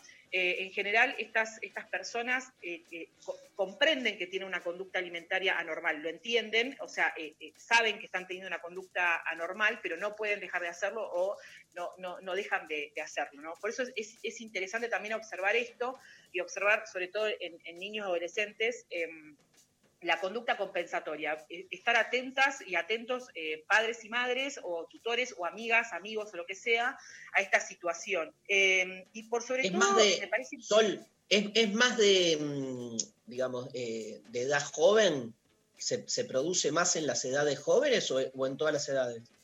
Mira, no tengo ese dato preciso eh, de, estadístico, una fuente, pero para mí sí. Este, Sí. sí. absolutamente. No, de hecho, eh, básicamente- No, sí lo que es importante contar, especialmente cuando, cuando se empieza a hablar hace, hace, hace muchos años, eh, y que empezamos a contar y a relatar, a escribir, bueno, en las 12 de página 11, cuando realmente era muy difícil hacerlo, es que, como, como dice, solo hay algo central, que no pasa solamente por mostrar cuerpos gordos, por mostrar mm, talles más grandes, que es que la crueldad sobre los cuerpos de las mujeres lo que hizo es que todas las mujeres y las disidencias sexuales estuviéramos desconformes con nuestro cuerpo. Y por tanto un ejercicio de la crueldad. Y en la anorexia, además, lo que, lo que se dio muy fuerte, que ahora de hecho Putita Golosa nace de la irreverencia que significaba contar públicamente que comía, o sea, no es tengo esta panza por el aire, sino porque morfo, porque esto que incluso hoy que, que lo contamos más, que somos más, parece tan sencillo, eh, era muy irreverente, porque lo que te quieren hacer, eh, que lo que quiso hacer el mercado con el mercado de las dietas, y esto está muy contado, Naomi Wolf, etcétera, es un sometimiento de que seas liberada sexualmente para darle placer a los varones, pero que contengas tu deseo de comer como una forma de sometimiento muy claro, no frente al deseo eh, femenino. Y la anorexia, además, eh, crece no solamente como una forma de sometimiento estético, sino como una forma de frustración permanente y de autolesionarse en las pibas, así como los cortes también son muy simbólicos de el autodaño en las adolescentes. De hecho, lo que cuenta también eh, Caterín después que, que lee a Cielo Latini, que, eh, que escribe el libro Absurda sobre todo su proceso de anorexia, pero que lo lee y no lo lee como una forma de salir de ahí, que lo lee como una forma de seguir, que es el boom que hubo de blogs de- sobre anorexia, que era que seguían esas indicaciones, ¿no? Y entonces para mí lo que sí es muy importante es que podemos saber que los cuerpos gordos hoy son más discriminados que los cuerpos flacos, pero que de hecho es una piba que está contando que tuvo un atracón, o sea, que no salió del circuito de un trastorno alimentario y que nos está pidiendo ayuda. Entonces, quienes hicimos todo un recorrido, lo que tenemos que entender es que, por supuesto, que te- hay, una, hay un cuerpo que es más hegemónico que otro y hay cuerpos más discriminados que otros, pero que son pibas que nos están pidiendo ayuda y que lo último que hay que hacer es volver a caer en el estereotipo de que una piba, porque es flaca, porque puede ser flaca, no tener tetas, porque lo que hizo el sistema es decir que nunca encajás. Y, del lugar en el que tenemos para mí responsabilidad quienes somos grandes y, y vemos el feminismo como un lazo hacia salir de, de la crueldad, es darle la mano para que tenga herramientas para salir de esa crueldad, porque además en Argentina nunca la hubo. La herramienta que se inventa en un momento y que fue muy difundida en los medios era un horror que se llamaba Aluba, y era una institución como si fuera como las granjas para drogadictos que son el horror, bueno, en donde las obligaban a comer, un sistema casi carcelario. Entonces el feminismo tiene que representar una alternativa a esa idea de que a las anoréxicas las vas a encerrar. Y la alternativa es sacarlas de la mirada de la crueldad, no reproducir debates sobre si está bien o no, que cuenten o que piden ayuda. Claro. Sí, absolutamente. Ay, perdón, perdón. No, quería eh, agregar como algo, eh, yo eh, viví mucha, como mucho acompañamiento en todo lo que fue el secundario, digo, vi muchos casos en- en- entre mis amigas, entre mis compañeras, y es cierto que ante la falta de herramientas, eh, en general las pibas pasa mucho de esto de, viste, hay una del grupo 2, del grupo 3, del grupo que empiezan a tener conductas de ese tipo y, y está toda, somos todas pendejas de 16, 17 años que no entendemos nada, no sabemos qué hacer, no sabemos cómo ayudar, si llamas a la mamá, al papá, a quien sea, si le avisas al coordinador del colegio, al, ¿viste? O, o cómo, cómo hacer para colaborar eh, con tu amiga o con tu, aunque no sea tu amiga, ¿viste? Como ya trasciende en un momento y mm, a lo largo del secundario me encontré muchísimo en esas situaciones, ni hablar en las situaciones de, ay, eh, contrarias de gente juzgándome por cosas, de, por comer cosas o lo que sea, pero digo, en- en- cuando me pongo, de- cuando estuve del otro lado de, che, hay, hay pibas que la están pasando mal y quiero hacer algo al respecto porque aparentemente nadie hace nada, nadie se está dando cuenta qué carajo está pasando y yo soy la única boluda que lo está viendo, o sea, claramente no. Pero bueno, un montón de, interro- de interrogantes y de pensamientos que en su momento me pasaron y de, y de mucha incertidumbre de no saber qué hacer, como cómo acompañar, cómo ayudar y, de- y, y mucho también, mucha pelea contra otras que se que, que- que juzgan, ¿no? ¿Viste? Como en vez de, de- de preocuparse, juzgan, como, ah, no, pero es una pelotuda, ah, no, pero no sé qué, en vez de estar diciendo, che, ¿por qué no hacemos algo para ayudar a la piba que la está pasando como el orto? Y siempre el final, o siempre el peor final para esas pibas, y a- a- ante lo que siempre tenía mucho miedo era, no quiero que me internen, ¿no? Entonces aparecía siempre esta cosa de... Porque apareció el fantasma de Aluba como el peor fantasma represivo para las pibas. Y en esto, Mari, es súper importante que el feminismo baje el dedito y que dé la mano, que es para, para lo que hemos creado los lazos. Acá hay una, una oyente, Sol, en Twitter que dice, respecto al tema de los trastornos alimenticios, una vez en una conversación con una terapeuta holística salió el tema de la bulimia y lo primero que me dijo fue, vomitan a su madre. A mí eso también me parece un horror y acá lo voy a decir que es, bueno, primero culpar a la madre por todo, segundo los mandatos maternos. Lo que ha pasado también acá es culpar a Catherine Fulop porque entonces tiene una imagen demasiado fit. Por supuesto que ella como muchos otros modelos pueden ser los modelos que nos ponen a las mujeres y que puede haber además cosas en la subjetividad de una hija. Pero justamente también para mí la propuesta del feminismo es dejar de culpar a las madres por todo, a las mujeres por todo y generar lazos donde donde salir, reconstruirnos entre todas, no repetir la idea del patriarcado que es que la madre tiene la culpa de todo. En todo caso también fue moldeada, también le gusta algo, también no se daría cuenta de lo que pasaba si contó que le avisaron las amigas, igual que tu relato, Mari, y tiene que haber dispositivos en las escuelas y en la sociedad, y yo creo además en esto, en que lo principal que hay que desarmar es la crueldad contra los cuerpos. Y lo, lo que hicieron con el moldeado de los cuerpos es que todas nos sintiemos frustradas permanentemente por lo que nos sobra, porque lo que no tenemos. Y del modelo que hay que salir es de ese. Sí, absolutamente. Justo me estaba acordando, eh, también leí mucho sobre, sobre bueno, qué, qué tan mal la puede pasar, eh, en este caso, eh, Oriana, ¿no? Como, como mucho, como de, bueno, ¿y qué, y qué tan mal le hace, como, y qué, ah, qué tan mal la puede pasar?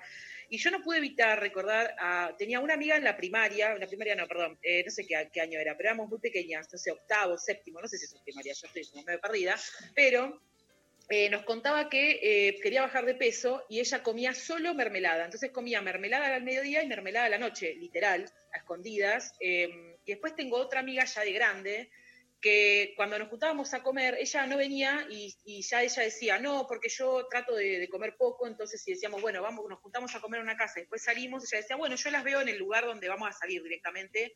Entonces ya se perdía de compartir esos momentos y dejan de salir o de- porque, no les, porque no quieren comer en público, también eso es un clásico.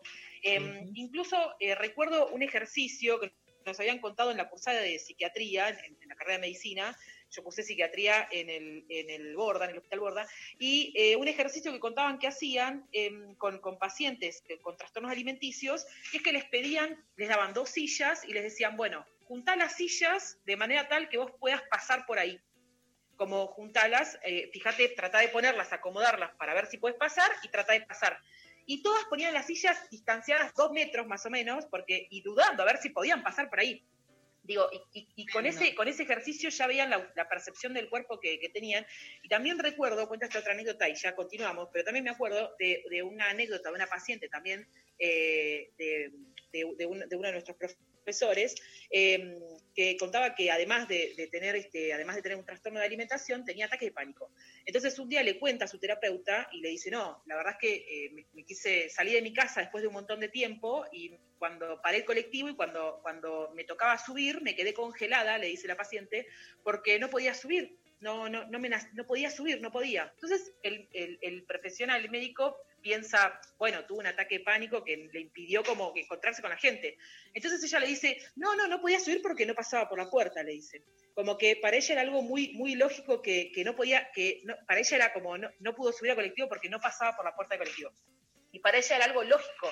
Por eso la, la autopercepción también de- de- es, es, es clave tenerla en cuenta. No alcanza con que yo le diga a otra persona desde mi eh, perspectiva, desde mi percepción externa, decirle, no, pero ¿cómo, pero ¿cómo vas a ser gorda vos? No, no ves que mirá, no ves que vos, vos conseguís jeans, no, no ves que vos... Digo, mi percepción no vale de nada si, si la, la autopercepción de esa persona está, primero, completamente distorsionada y segundo, es una construcción, es una identidad y no lo puedo derribar con una charlita, mucho menos con un posteo de Twitter, ¿no? Bueno, Bueno, si, si el em, feminómetro está mal, el sufrinómetro está peor, ¿no? Por supuesto, podemos entender distintas capas de vulnerabilidad según los cuerpos, los tratos sociales, etcétera, pero no es para denostar el sufrimiento de nadie. Absolutamente. Y Nos queda, nos queda re, perdón. dale, re poquito tiempo. Perdón, no, no, no, nada, que quería comentar que este, eh, googleando este, en algunas páginas eh, de salud, o sea, hechas por, por profesionales de la salud, por- para, marcar que, la medicina es uno, de, los grandes problemas que tienen los trastornos alimenticios, la mayoría de las páginas, cuando empiezan a hablar de obesidad, arrancan con la frase, la obesidad como un problema estético y como un problema de salud. O sea, la misma, la misma, la misma, el mismo sistema de salud que debería, eh, debería abrazarte este, en este sufrimiento y en esta situación, em, habla de tu, de tu trastorno de la alimentación como un problema estético. O sea que hay que partir de ahí Claro. también y hay que criticar también el sistema de salud. Muchas gracias. Un placer, Gracias Sol. a vos. Genia, te queremos un montón. Bueno, gracias. Gracias por ser, gracias por ser parte. Nos vamos eh, a la pausa escuchando a los abuelos de la nada. Sintonía. Americana,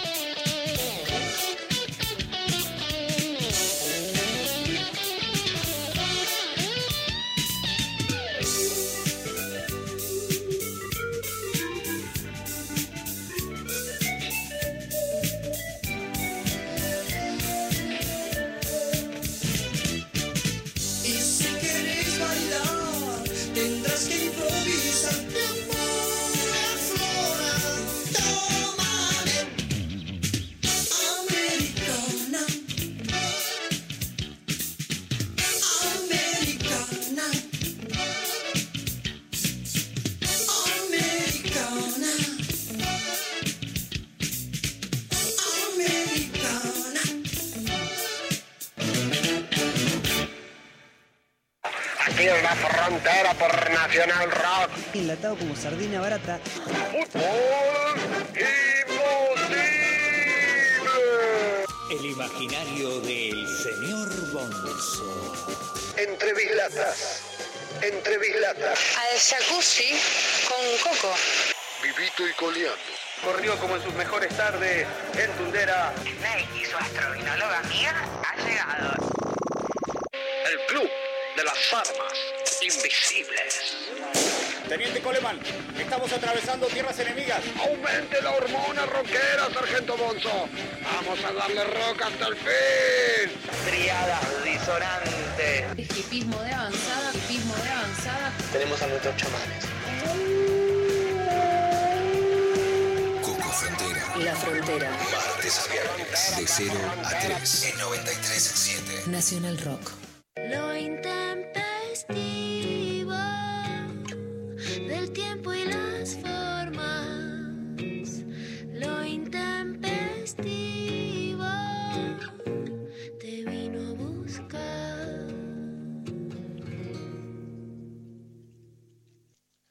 Estoy comiendo unas porquerías. Está María con dolor de panza y yo me puse a comer unas, unos chips de remolacha y batata. Dios, Me encanta yo estoy eso. con- O sea, me encantaría estar comiéndolas, pero me desperté con unas náuseas. ¿Viste cuando todo te da náuseas? Porque estás, bueno, no sé, nervio, qué sé yo, y te acercan comida y cosas y decís como, ¡ah! ¿Qué es la náusea? ¿Qué representación onírica y síntoma psicoanalítico habla de vos y de tu relación con tu examen de mañana? Bueno, yo le- les voy a contar brevemente, pero para contarles lo, digamos, del tema del que veníamos hablando también, uno de mis fanatismos es por el dulce de leche, la torta de manzana, el dulce de batata están ahí, el dulce de batata un poco más, pero tiene que haber sido hace más o menos 14, 15 años, cuando yo escribía así, soy putita golosa y me gusta, y me joden los cuerpos, y morfo, los editores de política muy renombrados de página 12 me paraban en, en el ascensor, trabajaba en la radio, y en ese momento parecía, Luciana, para, no digas eso, nunca nadie te va a querer si contás cómo comes. o sea, no se imaginan hasta qué punto fue, y en esto digo, ¿Y a ellos, somos- a ellos los quieren? ellos los quieren, son panzones, pelados, igual que podemos ver a la Nata, ayer lo vi a Pagni en La Nación, más en televisión. Digo, yo tenía 22 años y no me dejaron ser cronista de, de Canal 26 por tener pancita y a mí me echaron de San 23, entre otras cosas, por ser gorda. Por supuesto, la exclusión lo que te provoca es comer más de lo que yo comería, o sea, de lo que es mi parámetro, de lo que me parece que está bueno y que no está bueno, que me da placer, que yo no estoy dispuesta a negociarlo en mi vida, y, y del cuerpo que me gusta, ¿no? Claramente, se les dice, pero también me importa mucho que el, el feminismo que construimos, que escribimos, que contamos, digo, desde las 12 de página 12, cuando realmente nadie lo hacía y que era muy irreverente, es un feminismo de la no crueldad. Así que si hay algo con el que no voy a transar nunca es con la crueldad, mucho menos con las pendejas. Porque a las pendejas lo que hay que hacer es darles la mano, siempre. Ay, Luciana, te quiero abrazar. Yo también, Mari. Bueno, abrácense virtualmente. No, quiero un abrazo de verdad. Te quiero mucho. Yo también. ¿Lees mensajes? Sí. Tienes el clima, Darío. Eh, Lo, lo dije con voz dulce. ¿Lees mensajes? Y con, con remolachas en la boca. Eh, bueno, están llegando muchos mensajes eh, de oyentes, oyentas, eh, contando sus experiencias con, con bulimia y anorexia, la Dale. verdad, eh, muy increíble.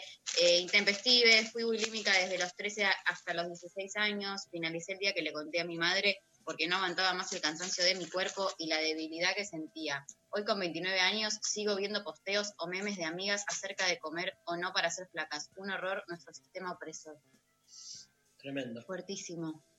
Eh, hola intempestive, sufrí de bulimia, pedí ayuda a una psicóloga y me subestimó diciéndome que no me persiguiera, que si total era re flaca y muy extremista. De eso se trata, de los extremos. No me, tomo en no me tomó en serio y no supe dónde pedir ayuda. Terminé engordando 15 kilos porque no podía parar de comer y escondiéndome en mi casa de la angustia. El peso no determina lo que sufrís adentro y es muy difícil encontrar profesionales que no lo subestimen. Exacto, fue muy difícil en la Argentina. Eh, yo creo que uno de los grandes problemas es que no se encontró la vuelta entre la represión de Aluba y algunos discursos del feminismo sí, pero justamente cuesta mucho que los psicólogos se ayuden a ver cuáles son esas presiones y cuáles pueden ser además los tratamientos que lleven a este, a este equilibrio que hay que tener muy de cerca. Yo les recomiendo El placer feminista con Mary Coger sin culpa, donde María del Mar Ramón cuenta también su experiencia sobre esto y la va contando día a día, porque no es digamos, como se dice sobre, sobre otras situaciones o sobre otras adicciones, no es una lucha que se gana de un día para el otro, ¿no? Es una tensión en donde vamos y, y leer, por supuesto, muchas de las cosas que nos han aliviado a muchas, ¿no? Vernos en el espejo. Pero para mí, si vuelvo a rescatar, ese espejo sirve en la medida en que no devuelva crueldad. Pablo, ¿hay audios sobre este tema? ¿Sabés si hay algún audio? O, a ver.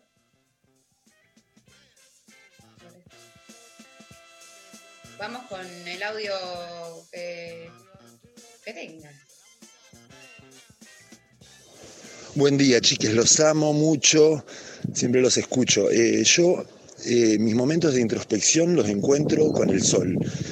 Necesito el sol, eh, ya sea saliendo a caminar o estando en mi casa, tengo una ventana eh, bastante grande que da para una mesita chiquita y ahí me encanta sentarme en algún momento del día y, ver el sol, tomando un mate, eh, el cielo celeste. eh, me encanta ver los últimos rayos del sol irse y sufro a veces un poquito cuando se van, pero eh, siempre estoy muy conectado conmigo mismo ahí.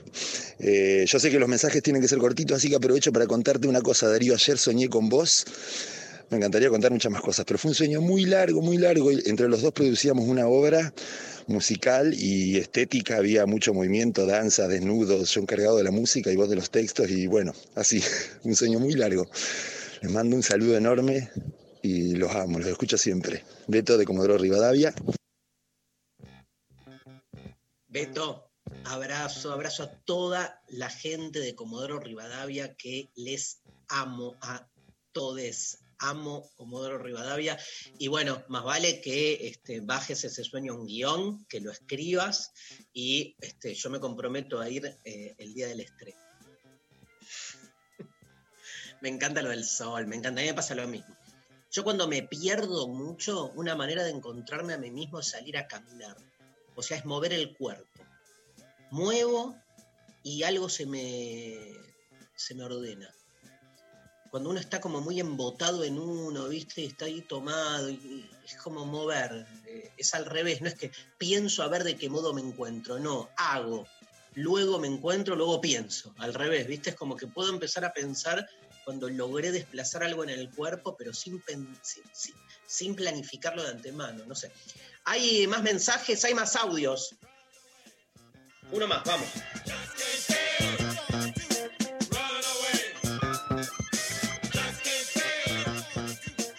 Bueno.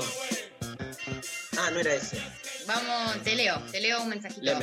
Eh, no me encontraba hace banda, el día a día me lleva y me trae cómo se le canta, me encontré en cuarentena y me extrañaba. Acá estoy, me cuido y me mimo. A veces me peleo, pero después me perdono. Aguanten ustedes y lo bien que me hacen. Hermoso. El tema es, ¿qué significa encontrarse uno mismo, la introspección? Hay, hay una zona de lo personal que no está en la extimidad permanente. Me parece que se trata de eso. O sea, uno está siempre en el afuera, en, en- en, este, tratando... No, no, no, no caigo en la cosa del mostrarse nada más, sino que incluso digo en el laburo, en los vínculos familiares, uno está en el afuera. Hay, sin embargo, una necesidad, y, y- y lo digo porque a mí me cuesta un huevo, ¿eh? Este, no lo digo como un experto, digamos, que es poder como de algún modo encontrarse con algo más de lo propio, aunque eso propio sea funesto o te dé angustia, pero me parece que es, hay una necesidad de tocarte, tocar lo intocable, porque esa interioridad es imaginaria. Pero cuando uno encuentra eso, aunque no lo sepa poner en palabras, yo creo que alcanza un grado así de autenticidad que le permite después, este, sí, volver a salir al mundo desde otro lugar. ¿Hay audio? Hola, qué acompañada me siento con el programa de hoy. Yo soy eh, re culona y que mi culo sea tema de conversación de gente que, que ni me conoce es algo que me ofende, me enoja, me vuelve violencia arriba. Yo soy yo en una marcha, en el encuentro de mujeres. Ahí soy feliz. Viviría en un encuentro de mujeres por toda la eternidad. Qué felices que somos. ¿Cómo vamos a extrañar este año? Que era San Luis, lo vamos a extrañar el año que viene, la verdad que vamos a extrañar mucho. Bueno, yo soy muy culona. Eh, acá es cada cual como quiere y cómo lleva sus cosas, ¿no? Por supuesto, muchas aprendimos a reírnos de nosotras mismas como forma de defensa y a bailar. Ahí puse en mi Instagram un video porque mi hijo Benito vino y me dijo, pero mamá, este, este, este tema está hecho para vos. Ahí no sé si lo encuentra Pablo, se lo voy a tirar, pero lo tengo subido ahí el videito que hicimos con mis hijes, que es un tema nuevo de Maluma, si no se los canto, que es Tengo un culo grande y natural. Y lo más lindo es que dice, me lo heredó mi mamá. Entonces, eh, yo siento que Maluma me lo escribió, me lo escribió y estoy muy orgullosa de mi culo grande. Luciana, estamos comunicados, aunque no lo creas, con Maluma. A ver, Pablo. Ay, se cortó, boludo, se cortó. Qué raro. Maluma baby, Maluma baby. Lo teníamos a Maluma y se nos cortó la, la pero lo habíamos conseguido, es un problema de conectividad. La conectividad, ja, ja, ja, ja. ¿Nos crees? Maluma baby. Ahora, igual, eh, quiero volver sobre la oyenta.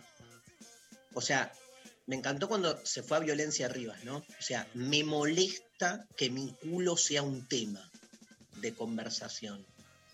Y lo que me genera es violencia. Y violencia Rivas parece como un personaje. Que, ¿Qué pensás del personaje de Capuzotto, Lula, de, de violencia Rivas? Porque viste como que es este, a mí me, me encanta, digo, porque se juntan muchas variables, pero digo, una de ellas es que es una mujer, que es madre, que se pelea con las hijas. ¿Lo tenés visto? Tiene gatos. Sí, o sea, yo creo, digamos, básicamente me gusta y me parece que, que todo lo que hace es saborido, y, o sea, que entra en lo que está todo bien y de lo que nos podemos reír. También son esas imágenes de las minas desquiciadas que después tenemos la culpa de desquiciarnos por lo que nos hacen, ¿no? Obviamente. En ese sentido me gusta mucho más, digo, bimbo riéndonos con el, por el culo. Claro. O sea, ahí Claro, sí, llevar el humor- feminista vino a salvarnos. Yo me río con bimbo y me río y si vos me decís quiénes son, por eso, y esto lo dije el otro día, se lo dije a Bimbo que se lo digo siempre, mis propios modelos, más allá de que nos vamos impulsando entre todas, para decir, somos culonas, tenemos panza y somos felices y nos gusta nuestro cuerpo, sufrimos también por nuestro cuerpo, pero queremos desear, son Bimbo y Graciana Peñafort. Que vamos a entrevistar mañana. Bueno, se nos está yendo el programa y otro audio. Hola Luciana, y yo, yo soy Maluma. Eh, Prometo cuando vaya a Argentina voy a visitarte. ¡No! ¡No! Pasate en loop ese audio, por favor, a la noche ahí. Ese Maluma salió muy cubano, tiene mucho Cuba, parece Raúl Castro. Maluma bebotea más. Maluma es más bebotea. Hola Luciana, yo, soy Maluma. Prometo más. cuando vaya a Argentina voy a visitarte. ¿De qué país es, Mal? ¿De qué país Tengo es muy Maluma? buenos recuerdos de muchachos, tengo muy buenos recuerdos en Cuba, pero muy seductores.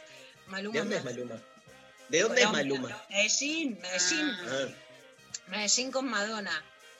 Un video que es increíble. Maluma es más así.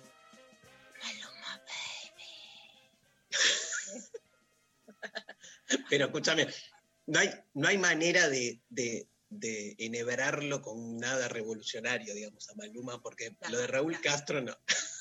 No, no, no, Maluma no es para hacer la revolución. Tengo un culo grande pero natural. Me lo Ok. heredó mi mamá.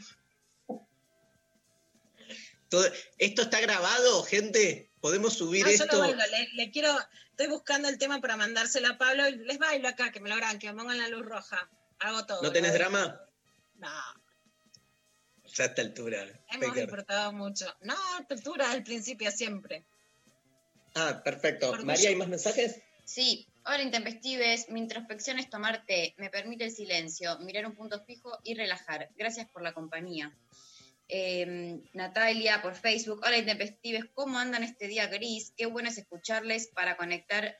Para conectar con la introspección escucho música, también medito, uso algunas cosas de, lo, de la New Age que me hacen bien, el silencio también. Bueno, besos, les quiero. Bien ahí, este, bueno, tomarte me copó, digamos, porque hay también una relación con determinadas comidas. A mí, por ejemplo, un lugar donde yo hago introspección es cuando cocino.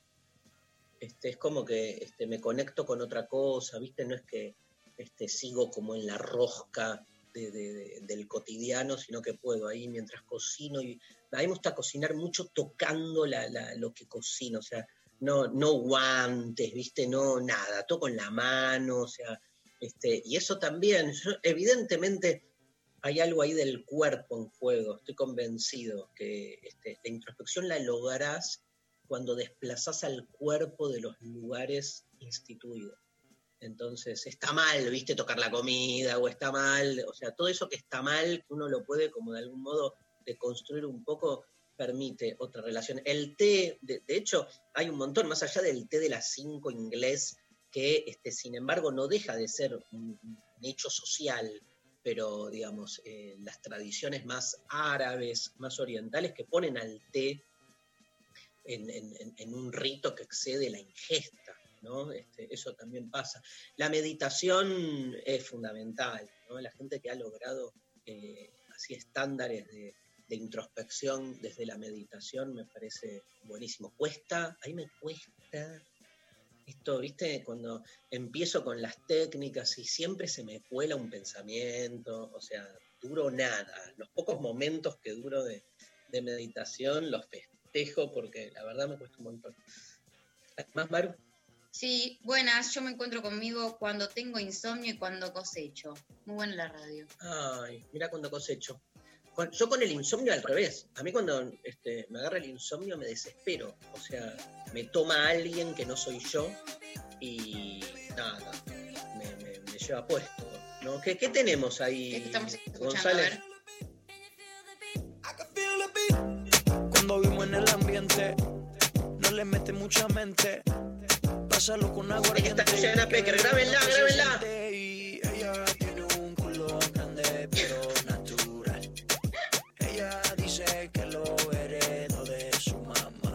Se lo creo. Porque por Vamos, lo que Pecker, vamos. veo, rompe la disco con ese meneo. Y yo se lo creo. Ojalá me dé un chance, aunque sé que ella no tiene romance, baby. Les contamos a los oyentes que Estamos mirando la bailar y que nunca se prendió la grabadora. Aunque sé que ella no tiene romance, baby. Lo dio todo. Me encanta. Ya está. Está realizada, te realiza, ¿no? Hermoso. El bailar. Quieren ya va a ir a bailar. Tenemos que ir a bailar. La primera salida, ¿no? A mover el esqueleto. Claro, esqueleto, mira, a mover el esqueleto re de placa, yo toda esta carne, toda esta carnadura. Bueno, gente, este, se nos fue el programa. ¿Algo más? Hay un ¿Algún mensaje más de Martín que dice, estoy saturado de introspección, no me soporto. Toda la cuarentena encerrado sin contacto físico humano, no aguanto más. Bueno, también pasa eso, ¿no? Este que a veces pasa exactamente lo contrario. Uno lo que necesita es eh, a veces este, al revés, gente que está por, demasiado para adentro conectar. O sea, no hay leyes universales, ¿no? Cada uno hace lo que puede. Nos vamos, gracias. Este, ¿Quién estuvo hoy en la operación técnica? Pablo. Tuvimos un nuevo este, compañero de trabajo que se unió en la operación técnica. Ahí Pablo me va a decir bien el nombre. Pablo González en producción, el Chino Cuenca. Chino, gracias por la buena onda. Lali Rombolá, Sofi Cornell, este, el equipo de siempre de lo intempestivo. Nos vemos mañana miércoles. Nos vamos a ir con un tema de Radiohead que se llama No Surprises, No Sorpresas, que dice cosas como estas: un corazón lleno como un vertedero, un trabajo que te mata lentamente, moretones que no curan. Te ves tan cansada, infeliz. Derribar al gobierno no lo hacen, no hablan por nosotros. Tomaré una vida tranquila, un apretón de manos de monóxido de carbono, y sin alarmas y sin sorpresas, silencioso, sin alarmas y sin sorpresas, déjame salir de aquí. Radiohead, no surprises. Hasta mañana.